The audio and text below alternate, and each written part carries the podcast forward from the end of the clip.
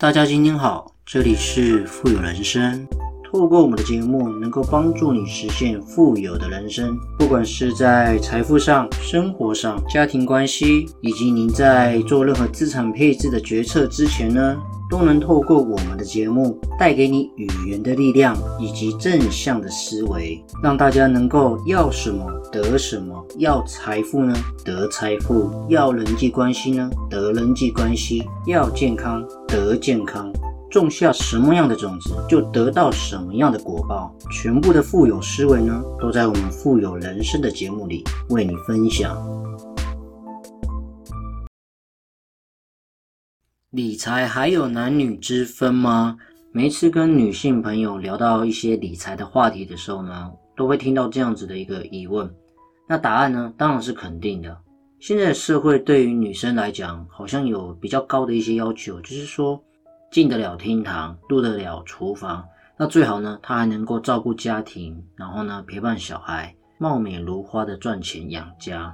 当然，这样子的要求呢，确实是有点过分。而且呢，你常常看，我们经常在另外一方面呢，常常在社会的新闻上面呢，能够看到很多可以共苦但不能同甘的先生呢，抛弃糟糠之妻的呢，新闻到处都有。或者是新婚丈夫在妻子怀孕的时候呢，出轨的案件也是很多，甚至导致离婚。大家一定都很熟悉我们刚刚讲的这些剧情，也许就在你身边也会有出现。因此，这集的节目呢，我们就是特别要来分享女生关于理财这件事情呢，是一件必备的技能，相信会帮助很多的女生能够达成心中的期望，缓和各种矛盾。那让，同时更好的保护自己在家庭生活中呢，比较不会受到伤害，或者是减少伤害。那当然，主要是根据人生阶段性的不同呢，我可以分享一些理财的方式，也会有一些变化。那大概会分三个阶段，那跟大家分享一下。第一个阶段呢，通常就是在单身的时候，单身期呢，尽量就是能够量入为出，那先储蓄呢，后消费。就是说，今天的薪水一到手了，那你先把钱存下来，剩下才是要花的部分嘛。比方说一两百不少，一两万呢也不会特别多。那先将这些固定的需要存下来的钱呢，你可以放在活期、定期定存，或者是定期定额的小投资这样子的方式存起来。那剩下的钱呢，你再去安排你的各项的支出，不管是早中晚餐，或者是如果你有一些贷款要缴，比方说学贷、车贷等等的，那这样子每一个月慢慢积累下来呢，你会发现到年底的时候呢。你已经有了一些些一小笔的钱，就算一个月固定是存个两千块好了，一年最少也有两万四，虽然有点少。如果有这个能力，我们再慢慢的把存钱的能力呢比例放大，比方说你把一个月能够存两千块的能力，慢慢去提升到一个月存到五千甚至一万块，一年呢你就有六万到十万不等的一个储蓄的能力哦。那剩下你已经存下来的钱呢？剩下就是固定花费的部分。通常这个时候呢，你就可以开始来稍微做一些记录自己的消费预算。比方说，你固定存了五千块，那呢，你剩下的钱呢，可能有两万五或者是三万等等的，看自己的个人能力。那剩下了的钱呢，你会怎么安排？食衣住行大概各方面的开销呢，大概是多少？或者是交际费、人情费？按照一个合理的一个标准，那当然呢，稍微放宽松一点，因为一开始没有办法抓得很精准嘛。所以很简单的方式就是，你先买一个笔记本，然后用所谓的傻瓜理财法，在这里跟大家分享一下什么叫傻瓜理财法。傻瓜理财法呢，就是说今天举例好了，你今天的薪水是五万，我们抓三万了。如果你今天的收入一个月是三万块，你固定把一个月一万块钱存下来嘛。那剩下是不是两万块？这两万块呢，你就先每个月收到薪资的隔天呢，你直接现领出来一万块，然后呢，把这个一万块放在你的皮夹里面。然而呢，这一个月呢，你只能花这个皮夹里面的一万块呢，不要去动你账户上面的钱。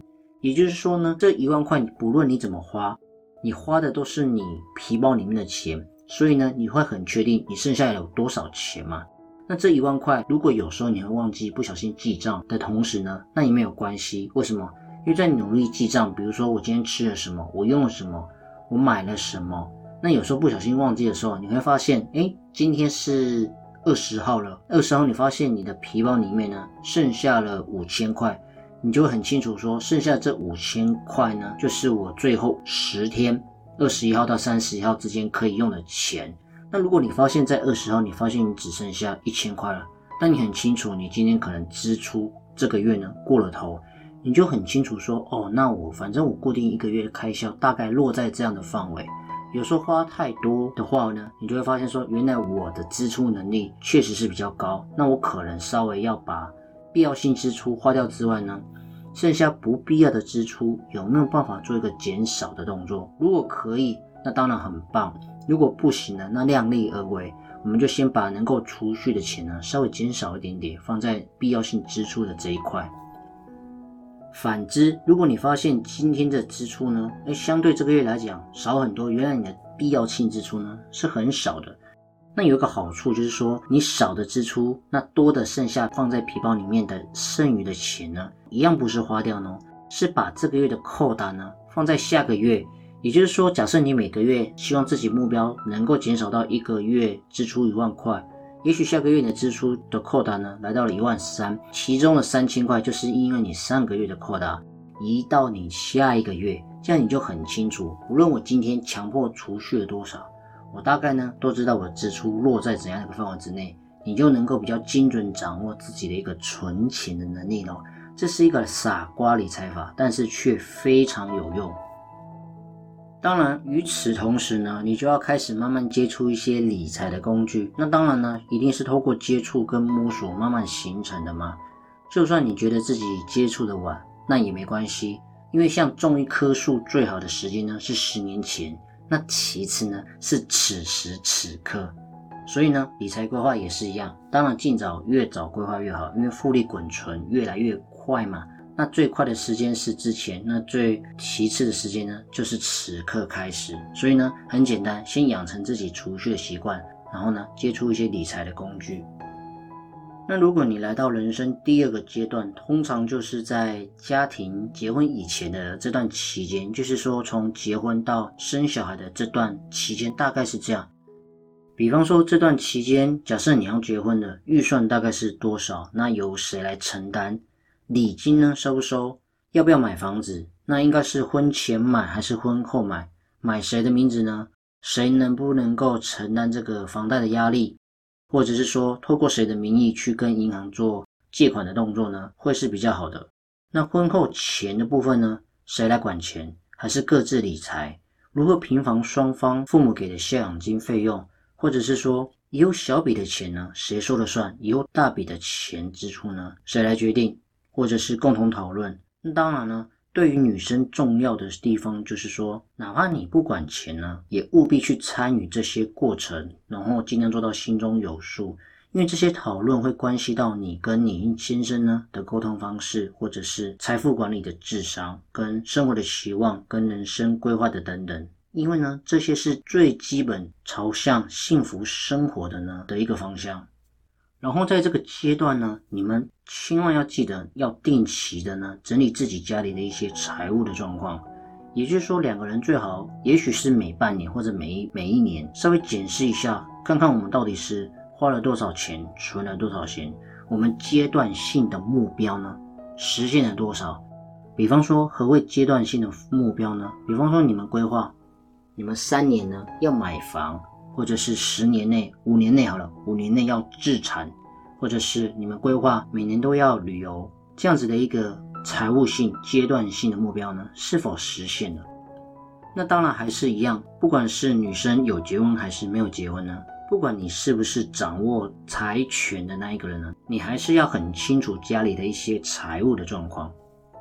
在这个阶段的时候呢，你一定要开始规划一些您的家庭保障。比方说重疾险、意外险跟医疗险，在你收入的一部分范围之内呢，做一些规划。为什么要做这些规划？就是预防将来有一天，不管是谁有什么样一个状况的时候呢，至少有保险呢能够承担你这些风险。这些呢也是必要性的开销，不要认为是我保险我用不到，而是你要一个观念，就是说买保险我不是为了赚钱，而是为了事情发生的时候呢，有人要活下去。那个活下去当然有可能是自己或者是您的家人，所以你规划的有多完美呢？取决于你对于爱、对于家庭的责任有多大。那当然了，看自己的能力，在有能力的情况之下呢，规划适当的比例呢。如果没有办法一次到位，那也没有关系。随着时间，随着能力慢慢在做增加的动作。然后从这个开始的阶段到第三个阶段呢，就是准备小朋友的诞生的前后这段期间呢，一定要开始做一些财富管理的计划。这些计划包含了哪些？第一个。最重要的就是教育金的规划。有些人会说，我还没有小朋友，等小朋友出生之后呢，我再来准备。但是理财是这样子，尽早规划呢，复利滚存的速度呢，绝对是越快的。比方说，你固定挪用一笔教育金呢，五千块、一万块不等，随自己的能力呢，按照比例呢，把它存起来。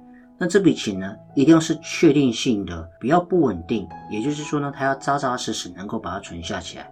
不能够承担任何风险，这笔钱保本钱呢，能够有一些比银行定活存利率来的更好，那也就 OK。因为这笔钱呢是将来一定要兑现、一定要用到的，所以提早存起来呢，透过复利滚存，将来你还才有一笔钱能够支应小孩的未来的梦想以及你对小孩的期待。